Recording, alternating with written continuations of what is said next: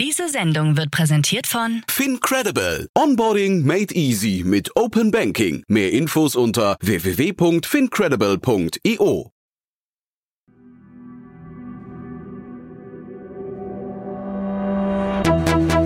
Startup Insider.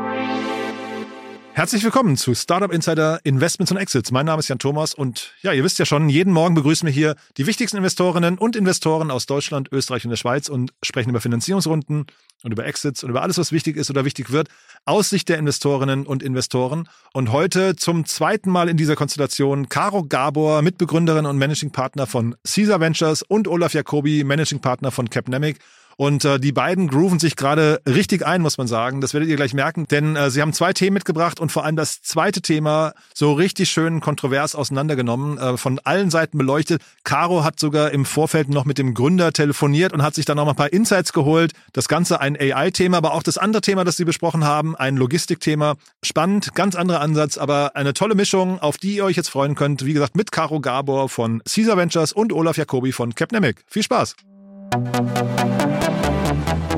Heute zu Gast mein Name ist Caro Gabor, ich bin Mitgründerin und General Partner von Caesar. Caesar hat äh, im Mai letzten Jahres gestartet. Wir sind ein Super Angel Fund und investieren am allerliebsten in der Pre-Seed-Phase in Technologieunternehmen im Dachraum. Die Sektoren, auf die wir uns fokussieren, sind Deep Tech AI, Digital Health, Climate Tech und Fintech, investieren gerne Tickets so zwischen 200 und 800.000 und reservieren zwei Drittel des Fonds für die Folgeinvestments in unsere Superstars. Unsere ersten Vorzeigeinvestments sind zum Beispiel Wamo, Rocket Tutor oder Lillian Care. und Olaf Jacobi, ähm, Managing Partner bei Capnemic. Wir sind vier Partner, insgesamt 16 Kolleginnen in Köln, Berlin und München. Und wir sind ein Frühphaseninvestor und investieren hauptsächlich im Dachbereich, also Deutschland, Österreich und die Schweiz, in den Phasen Pre-Seed, Seed und Series A mit den Schwerpunkten B2B Tech, auch gern Deep Tech und ab und zu machen wir auch ein B2C-Investment. Die Tickets, die wir investieren, sind so zwischen einer halben Million bis zu sechs Millionen initial plus entsprechende Reserven äh, für weitere Finanzierungsrunden. Wir investieren derzeit aus unserer dritten Fondsgeneration, das ist ein 190 Millionen Euro Fonds. Die vergangenen namhaften Exits äh, sind Lina X und Adjust. Äh, spannende Investments haben wir natürlich sehr viel gemacht, aber um ein paar Highlights zu nennen, eine Parcel-Lab, eine Circular, eine Userlane oder auch eine Dexery äh, runden, glaube ich, unser Portfolio ganz gut ab.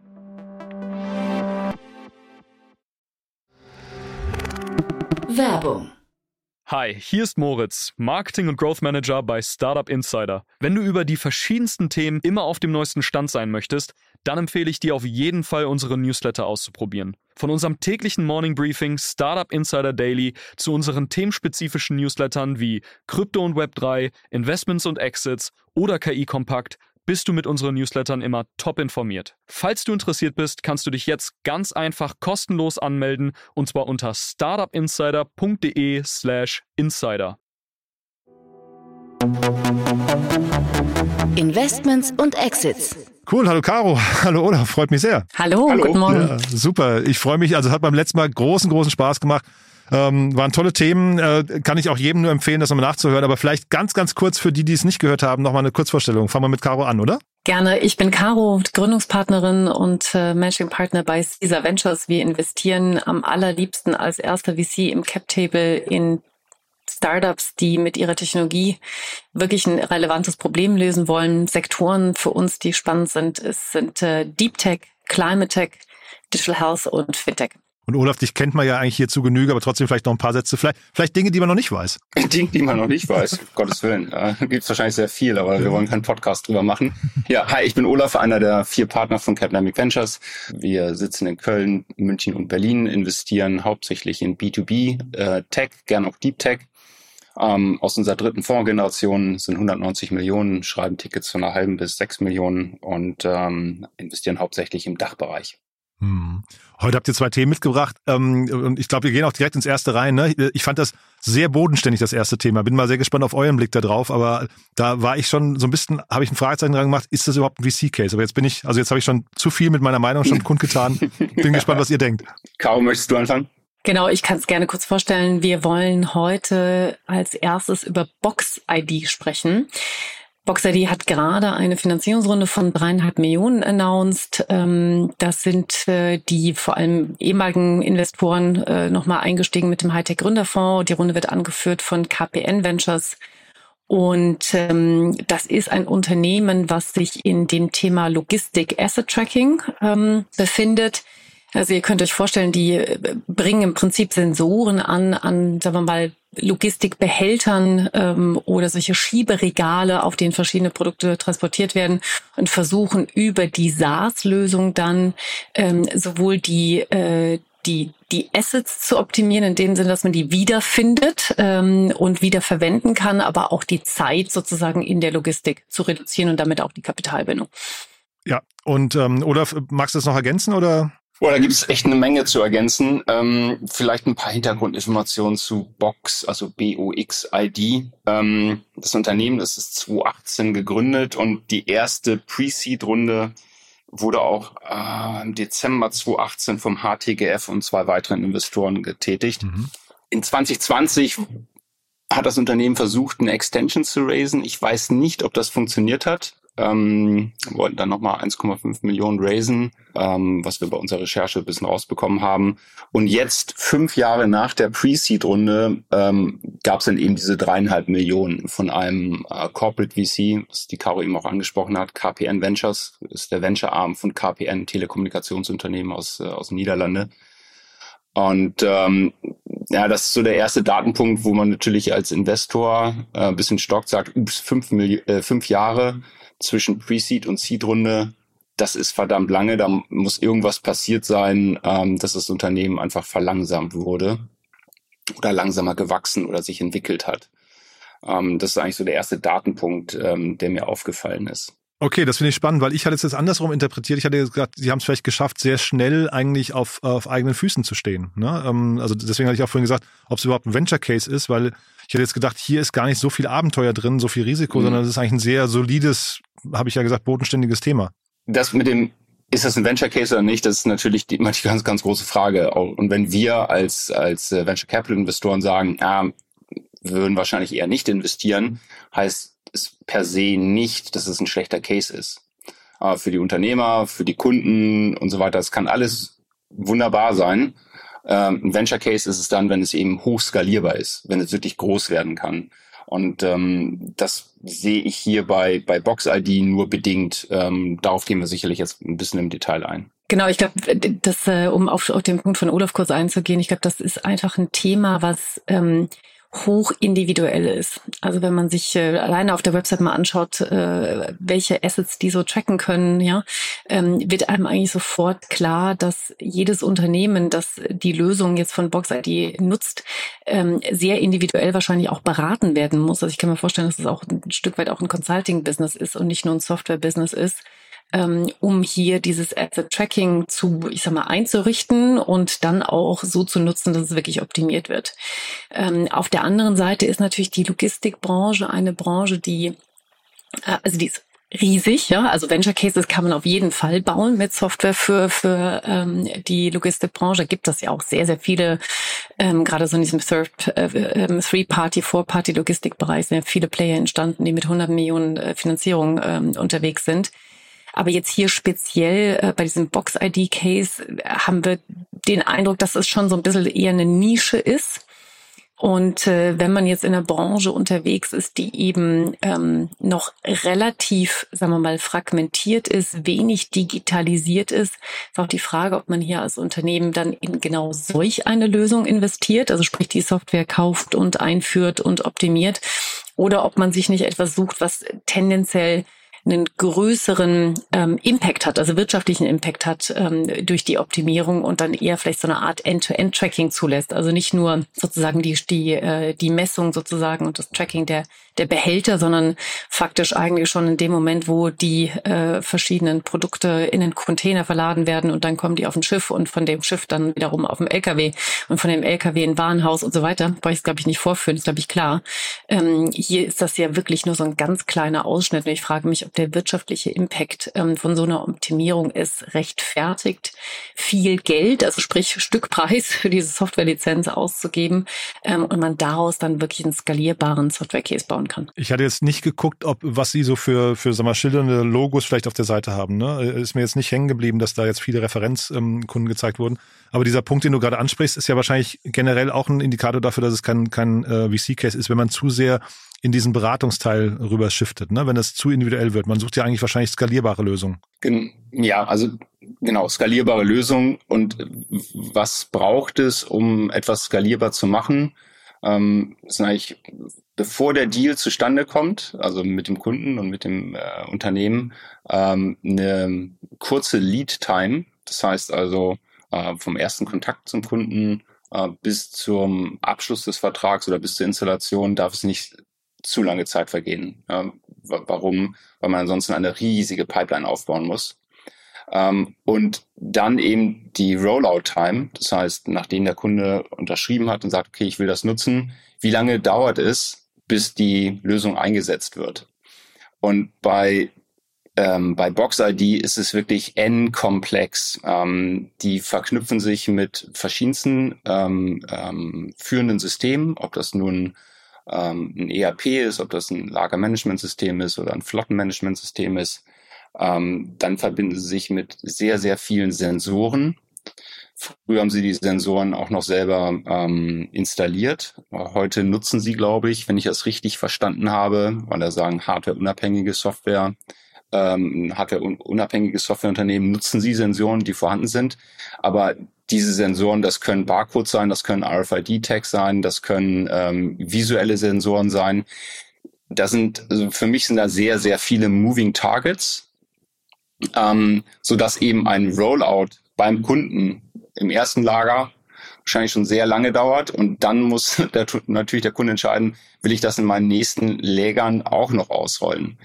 So, das ist das eine, ähm, die eine Perspektive. Die zweite ist, ähm, es ist sehr starkes Projektgeschäft äh, und Systemintegrationsgeschäft. Ähm, das heißt, ähm, ich kann jetzt nicht einfach sagen, okay, hier ist der Link, subscribe mal, sondern es braucht eben Beratung. Und so ein Lager, jetzt komme ich wieder zu den Moving Targets, ein Lager ist jedes Mal anders. Das beginnt bei der Halle oder wenn es ein Blocklager ist draußen, äh, ist es komplett anders. Die Bodenbeschaffenheit, ähm, die ähm, ist es eine Halle, wie hoch ist die Halle, wo sind die Sensoren? Ähm, es, es ist wirklich sehr, sehr komplex und deshalb mhm. glaube ich, dass es nur wenig skalierbar ist. Trotzdem, ähm, der HTGF lässt sich hier zitieren mit, ähm, dass unter anderem das starke Umsatzwachstum sie überzeugt hat. Ne? Das fand ich jetzt irgendwie dann, also wenn man mal was Positives sehen möchte, vielleicht sind die auch insgesamt wirklich schon relativ weit und ähm, einfach unabhängig von, von Venture Capital. Und das sei Ihnen ja zu wünschen. Also wenn mhm. Sie da ein paar Kunden äh, gefunden haben, äh, wo, sagen wir mal, dieses ganze Thema Verlust von Behältern ne, sozusagen mhm. ähm, und, und Kapitalbindung in dem Bereich dann wirklich hochrelevant ist, dann kann man damit sicherlich auch gute, gute Umsätze erzielen. Und vielleicht mhm. ist das auch, äh, sind das auch Unternehmen, die dann mehrere Standorte haben, wo sich dann innerhalb eines Kunden ähm, äh, ermöglicht, sozusagen dann den Umsatz deutlich zu steigern. Gleichzeitig haben wir halt auch, äh, sieht man halt auch auf, auf LinkedIn, das Team ist irgendwie, äh, glaube ich, noch keine zehn Leute groß. Mhm. Ähm, na, also sagen, also da, da kann jetzt wahrscheinlich auch noch nicht so viel äh, Geschäfte entstanden sein, ähm, was, was man mal äh, eine Internationalisierung oder ähnliches erlauben kann. Mhm. Und wir haben ja jetzt gleich noch ein anderes Thema, vielleicht mal als Brücke dahin nochmal kurz diese Fragen, die finde ich immer spannend. Why now und why we? Also das why we können wir vielleicht hier nicht richtig, weil wir die Leute zu wenig kennen. Im nächsten Fall wird es, glaube ich, klarer. Aber dieses Why Now, gibt es hier ein, ein, ein, klares Zeitfenster, warum das jetzt diese Lösung gerade jetzt passieren sollte? Mhm. Also es, es gibt vielleicht ein Zeitfenster aus Sicht von mh, dem Trend, also einfach der Digitalisierung in den verschiedensten Bereichen eines Unternehmens. Und äh, Logistik und Produktion sind sicherlich die Bereiche, die jetzt nach dem nach der äh, Administration, Vertrieb, äh, Marketing und so weiter in einem Unternehmen ähm, sehr stark digitalisiert werden. Also wir bei Capnamic haben auch im Logistikbereich ein paar Investments gemacht. Aber dabei auch immer aufgepasst, äh, wie, wie viele Moving Targets gibt's denn da? Ne? Muss man sich mit allen führenden Systemen ver verknüpfen oder kann es doch autonom sein? Ähm, also wir haben jetzt zum Beispiel in, in Dexery investiert. Das ist ein Unternehmen aus UK. Ähm, die ähm, ja, haben ein, ein Roboter und die Software hergestellt, um Leger visuell zu scannen und somit eine ständige Inventur zu machen. Ähm, da braucht es nicht viel, auch keine große Vernetzung, sondern das kann eigentlich äh, sofort eingesetzt werden. Und ähm, bei, bei Box ID ähm, sehe ich eben dieses das Problem, dass es ähm, ja die Verknüpfung von ganz, ganz vielen Systemen äh, ist. Ja, das zahlt in diesen Trend Digitalisierung in der Logistik ein.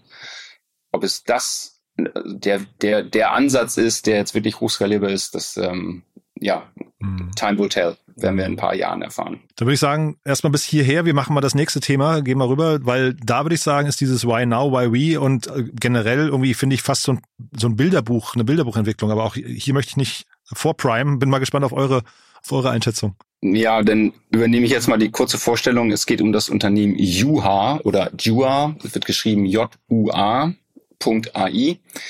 Und ähm, Jua äh, ist ein Schweizer Unternehmen, ähm, Schweiz und Berlin, weil ich glaube, der eine Gründer, der, der sitzt auch immer noch in Berlin. Die bauen ein AI-Model, um Wettervorhersagen noch präziser zu machen. Das ist aber auch nur der erste Ansatz von denen. Die wollen eben ein Foundational ähm, äh, Model bauen, um die gesamte Welt zu simulieren. Aber die fangen mit dem Wetter an. Und ähm, der, der technische Gründer, Gabler heißt der, der hat vorher die Forschung bei QMAT ähm, ja, mit begleitet und auch geleitet am Ende. Der kommt aus diesem Bereich und ähm, ja, haben wirklich was Großes vor und äh, Caro und ich haben uns natürlich so ein bisschen vorbereitet und auch vorher schon mal ein bisschen äh, über das Thema gesprochen und haben vielleicht auch ein bisschen unterschiedliche Meinungen zu dem Thema. Caro. Ja, also ich finde es brutal spannend. Ähm, die, also erstmal sozusagen kurze Traktion, super beeindruckend. Die Company wurde in 2022 gegründet. Ähm, wenn man so ein bisschen liest, heißt das irgendwie so nach drei Jahren Research-Tätigkeit. Ähm, aber ich sag mal, bis 21 war der technische Gründer noch bei dem äh, Vorgängerunternehmen. Das heißt, viel in der in, in dem R&D ist wahrscheinlich auch dort entstanden. Und äh, jetzt haben die innerhalb äh, sozusagen von zwei Jahren eine riesige Runde hier gemacht und äh, haben da also Top-Investoren, also runde 16 Millionen äh, US-Dollar. Äh, die Investoren, die jetzt die Runde angeführt haben, äh, ist eben hier äh, 468, die man ja also sehr gut kennt. Und die haben, ähm, ich glaube, in der ersten, in der Pre-Seed äh, 22 hatten sie auch schon einen US-Investor äh, mit Promus Ventures an Bord. Also ganz interessant äh, und auch einen Mensch, der vorher beim DeepMind war. Der Andreas Brenner, der hier als CEO dazugekommen ist zu dem CTO, ist auch ein Seriengründer. Der hat vorher Avrios gemacht. Das ist eine Fleet Management Solution und die ist genau vor einem Jahr, Februar letzten Jahres, verkauft worden an einen PI namens Battery Ventures, was man so liest, irgendwo zwischen 100 und 2 Millionen US-Dollar. Also auch schon sehr, sehr ordentlich nach wenigen Jahren. Also das heißt, die wissen, was sie tun, was äh, das Thema irgendwie Storytelling, Equity Storytelling gegenüber Investoren angeht ähm, und haben da also Top-Player für sich gewonnen. Was natürlich jetzt aber, wenn man äh, sozusagen sich ein bisschen mit dem Thema auseinandersetzt, äh, und da haben Olaf und ich auch schon in der Vorbereitung etwas diskutiert, ist das ganze Thema Wettermodelle und Wettervorhersage und Services rund um dieses Thema ist natürlich ein riesiger Markt, gar keine Frage. Manche sagen, das ist wahrscheinlich 11 Milliarden US-Dollar groß, der Markt, ähm, wenn man sich das anschaut, ähm, was damit verdient wird heute. Ähm, und es gibt natürlich, weil das so ein riesiger Markt ist, unfassbare viele etablierte Player, äh, die das heute anbieten. Der eine Gründer war ja auch bei einem dieser, dieser Player, QMate, äh, die sind 20 Jahre alt. Ähm, es gibt aber auch eine Vielzahl von neuen Unternehmen, äh, die in den letzten Jahren sowohl in den USA als auch Europa entstanden sind.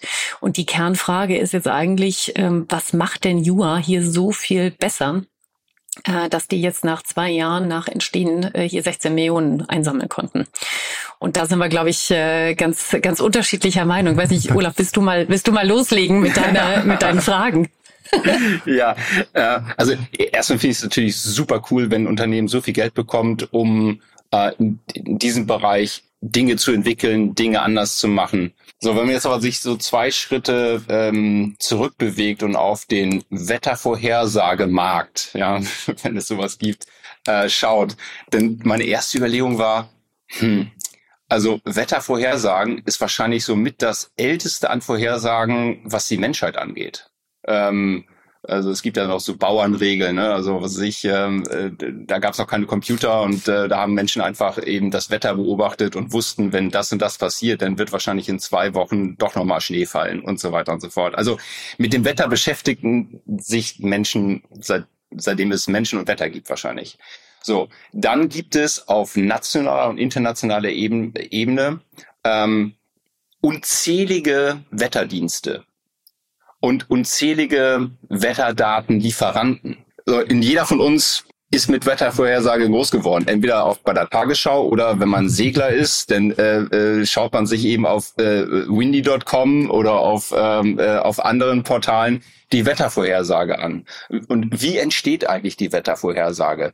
Also und ähm, auch wenn es sehr viele Anbieter gibt, wo ich jetzt die Wettervorhersage oder Wellenvorhersage ähm, äh, bekomme, äh, gibt es eigentlich immer nur die gleichen Sensoren. Ja, ähm, und diese Sensorendaten, die benutzen alle. Die benutzen, benutzen IBM, das ist einer der führenden Her äh, äh, Anbieter von Wettervorhersage und Wetterdaten. Äh, genauso wie eine Nvidia, die ähm, jetzt richtig Gas gibt äh, bei der äh, Extreme Weather äh, Prediction. Das heißt ForecastNet bei Nvidia. So, das heißt, dort wird auch sehr viel Geld investiert und Know-how investiert und Computing Power investiert. Also das erstmal so zur Wettervorhersage. Und jetzt tritt die Jura an und sagt, naja, wir haben ein anderes Modell gebaut und dieses Modell ist besser als alle anderen die entweder von Nvidia kommen, von IBM kommen, vom Deutschen Wetterdienst kommen oder äh, von der europäischen, oh Gott, das ist ein ganz langes Wort, muss ich da nochmal raussuchen. Und da sage ich, ja, ja, ja, das ist echt ein, ein, äh, ein dickes Brett, was die bohren. Ähm, da müssen die irgendwie so den heiligen Gral gefunden haben, wenn die es besser machen als hunderte von wissenschaftlichen Organisationen in, und auch kommerziellen Organisationen.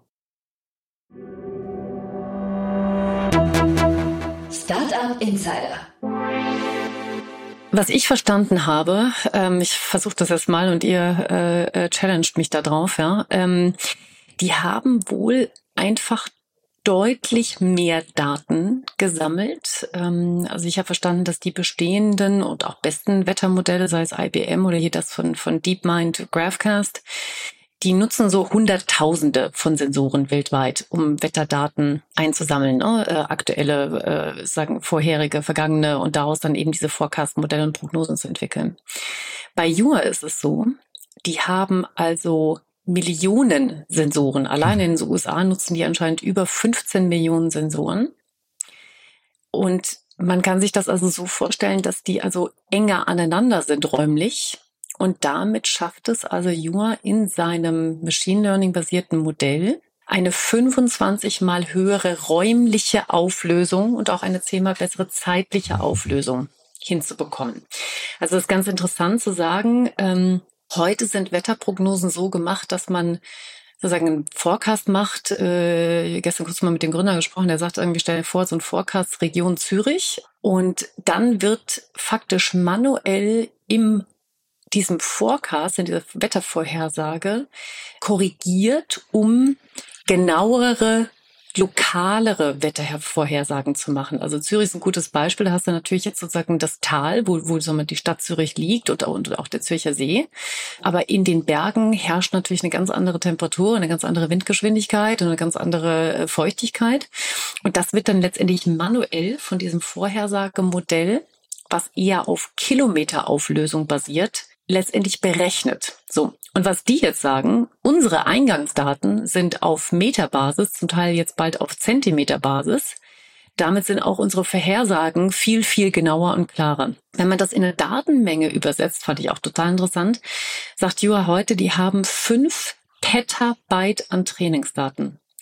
Petabyte muss ich auch erstmal nachgucken. Ähm, ein Petabyte sind 1000 Terabyte. Also sprich, die haben 5000 Terabyte an Trainingsdaten. Im Vergleich, ähm, so ChatGPT 3 hatte 45 Terabyte und jetzt äh, GPT-4 hat ein Petabyte. Also die haben die fünffache Menge von GPT-4.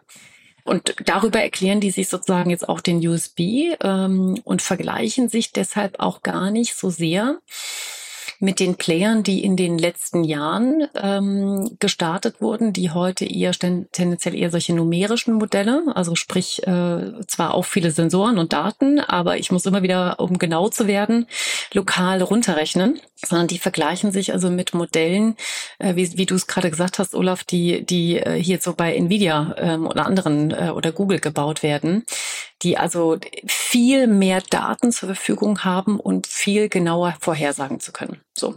Und die Frage ist jetzt so ein bisschen, wer, wer macht da das Rennen um die Zeit? Ja, also das, da, da geht es also wirklich darum, dass man die Daten nutzt, um so schnell wie möglich Experimente damit zu machen und Vorhersagegenauigkeit hinzubekommen. Also Jua behauptet zum Beispiel von sich, die haben, äh, da gab es sozusagen vor ein paar Monaten gab es in Kalifornien so einen ähm, ganz krassen Sturm, äh, Bomb Cyclone nennt man die, ja? ähm, Windgeschwindigkeiten über 120 Stundenkilometer. Und das haben die ähm, 40 Stunden vor Eintritt des Wetterereignisses vorhergesagt. Ähm, das hm. hat kein anderes Wetterwarnsystem gesehen. Also ganz spannend. Hm. Ich finde das, finde das total großartig. Ich finde, also ich hatte diese Datenmengen auch gesehen, habe gedacht, das gibt's ja gar nicht, weil sie haben es auch mit ChatGPT und sowas verglichen, wo man das Gefühl hat, okay, das, das ist eine ganz andere Dimension nochmal, in der sie denken.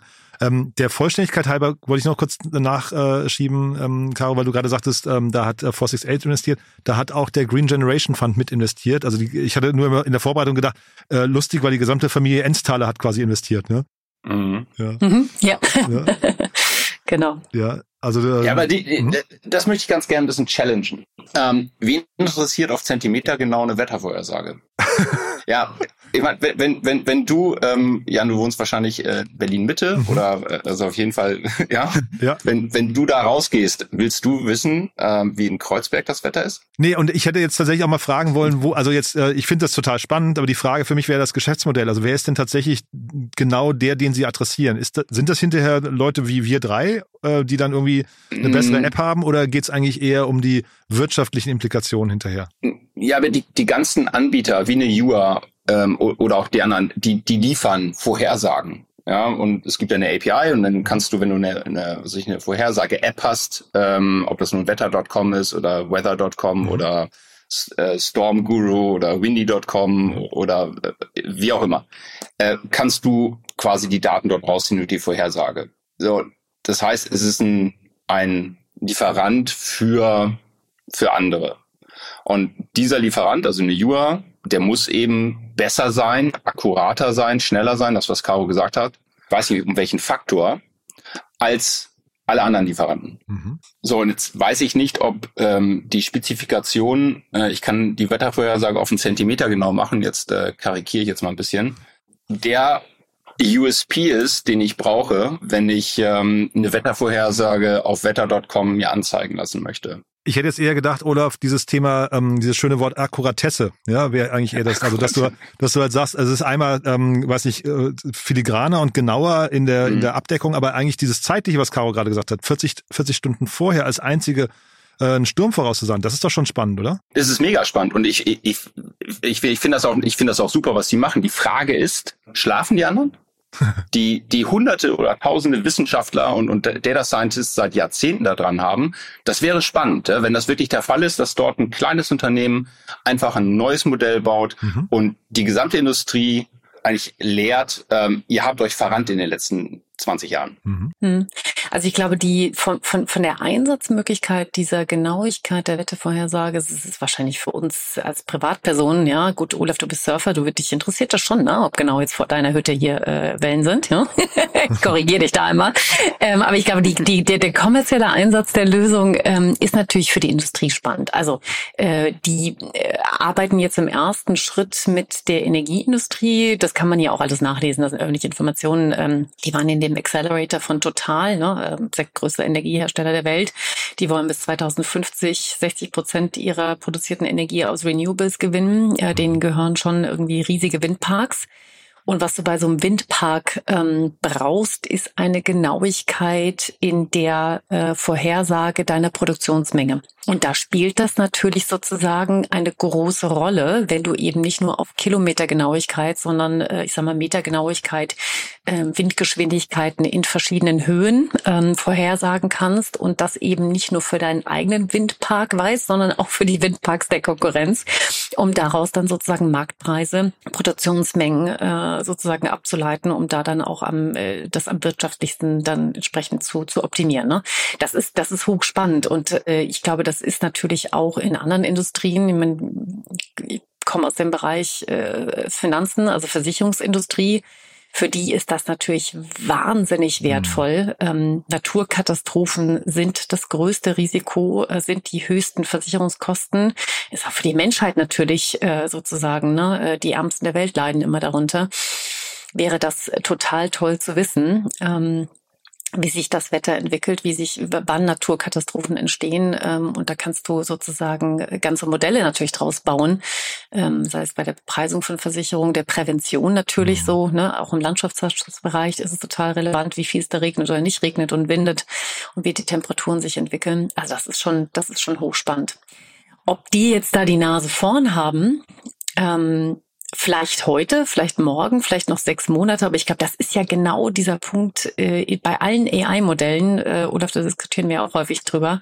Ähm, schafft es jetzt hier so einen Startup mhm. aus Europa. Selbst das Beste, was jetzt nach zwei Jahren 16 Millionen bekommt, ne, das ist ja eine geile Runde, muss man echt sagen, in aktuellen Zeiten. Die haben noch nicht einen Umsatz gemacht, ja. Offiziell eine Seed-Runde, ne? Ja, genau, also eben, also es, es ist brutal, ja. Ähm, schafft, schaffen die das jetzt gegen einen wahnsinnig unfassbar erfolgreichen Tech-Player wie eine Nvidia oder IBM ist in dem Thema auch groß, Olaf hat es ja gerade gesagt, hm. anzustinken. Ja, also was die an Ressourcen, Geld, Top-Research schon auf der Welt haben, die ganzen Kunden natürlich ja jetzt schon irgendwie unterschrieben haben, also sind die Sales Cycles, glaube ich, kürzer für eine IBM oder ein Nvidia, als das jetzt für so ein No-Name-Startup in, in, in Europa der Fall ist, ja. Schafft man das? Ja, aber es, es geht ja auch noch weiter. Also über die Datenanbieter wie eine Nvidia, wie eine ähm, wie eine IBM, Gottes Willen, wen es noch alles gibt, hier Storm Geo zum Beispiel, geht darüber hinaus. Ähm, eine, eine Bekannte von mir, die ist bei der NASA, also nach ihrem Doktor, den sie ähm, dort gemacht hat, ist auch da gleich da geblieben.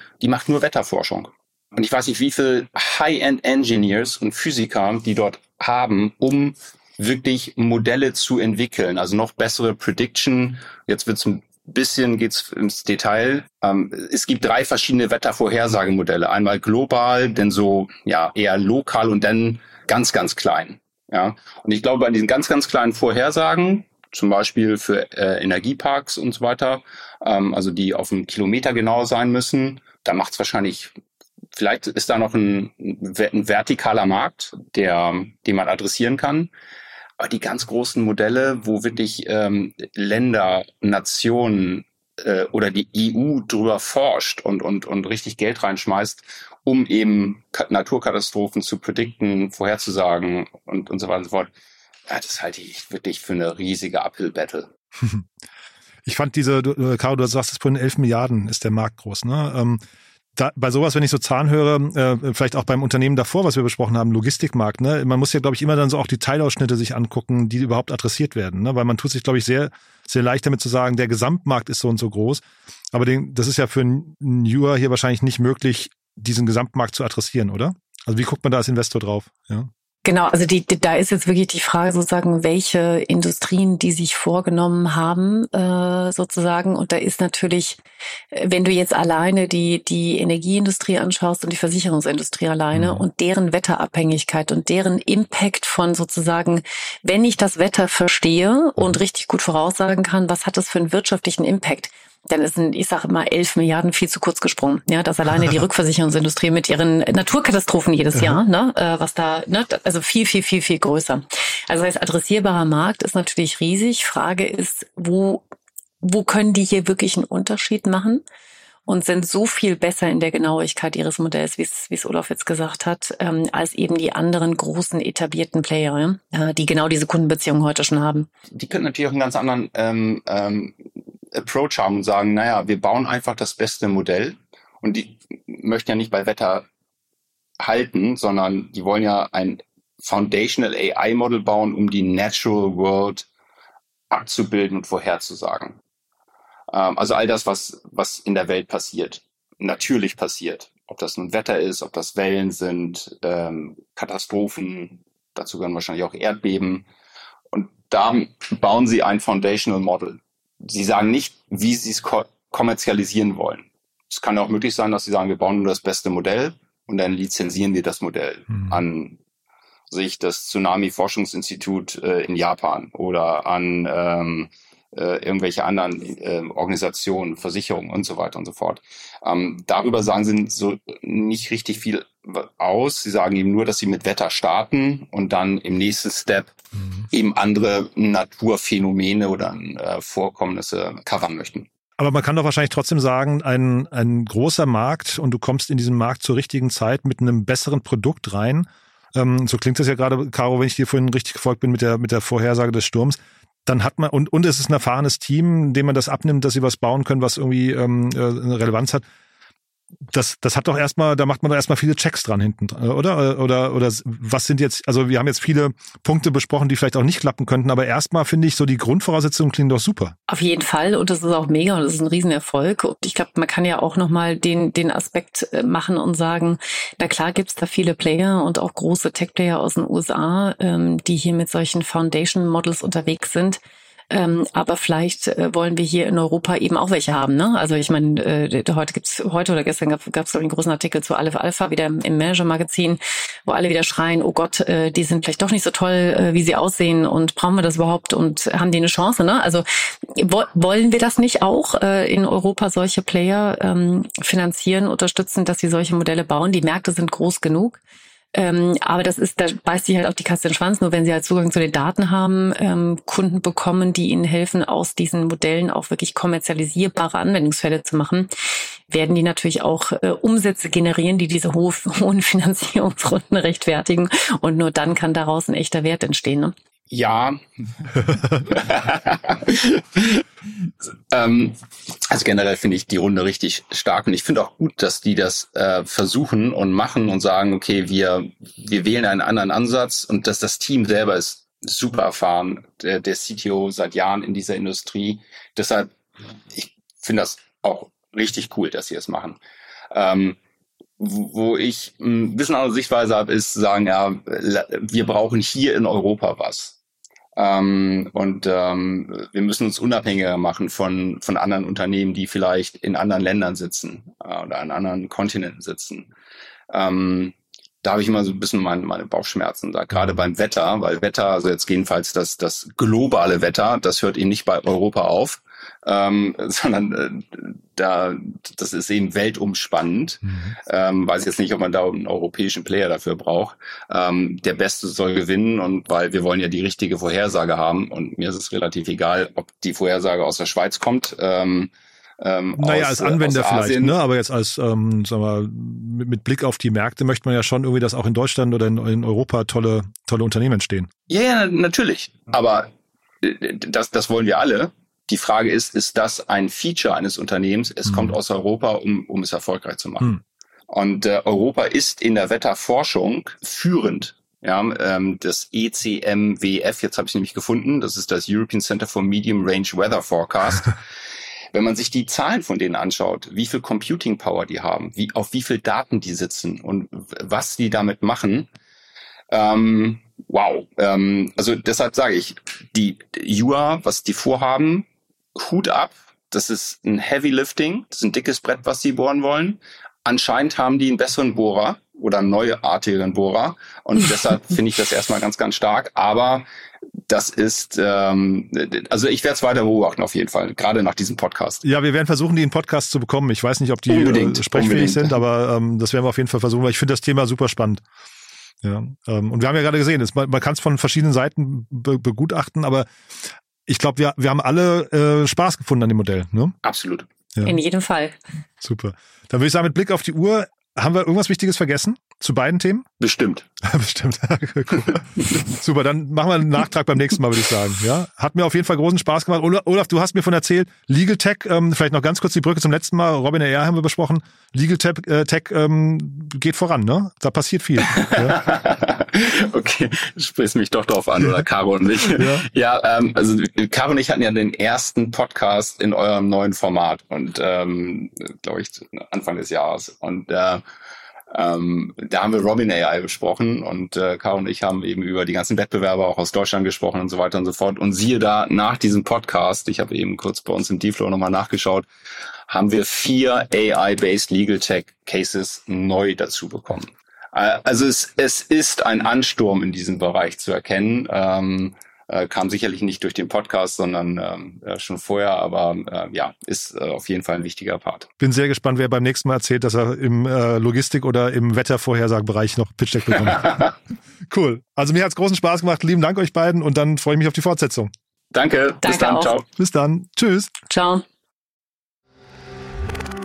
Werbung Hi, ich bin Paul, Product Manager bei Startup Insider und hier, um dir kurz unser Podcast-Verzeichnis vorzustellen. Mit einer wachsenden Liste von bereits über 10.000 Episoden ist unser Podcast-Verzeichnis die größte Sammlung deutschsprachiger Podcasts rund um die Themen Unternehmertum, Technologie, Digital Marketing und mehr.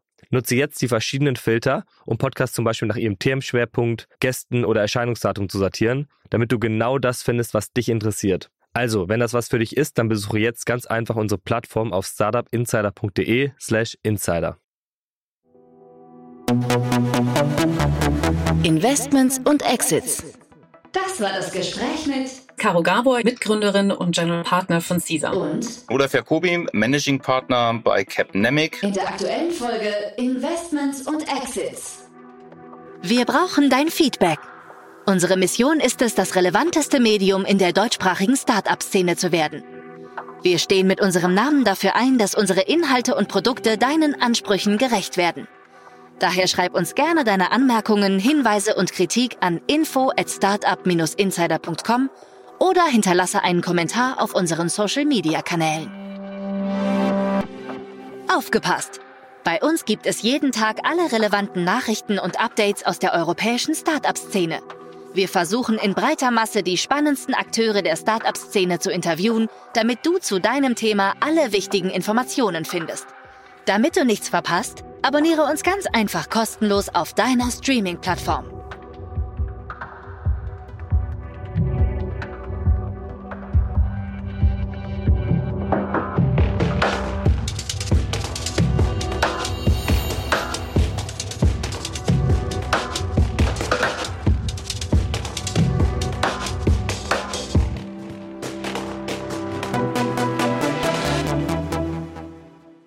Diese Sendung wurde präsentiert von Fincredible. Onboarding made easy mit Open Banking. Mehr Infos unter www.fincredible.io.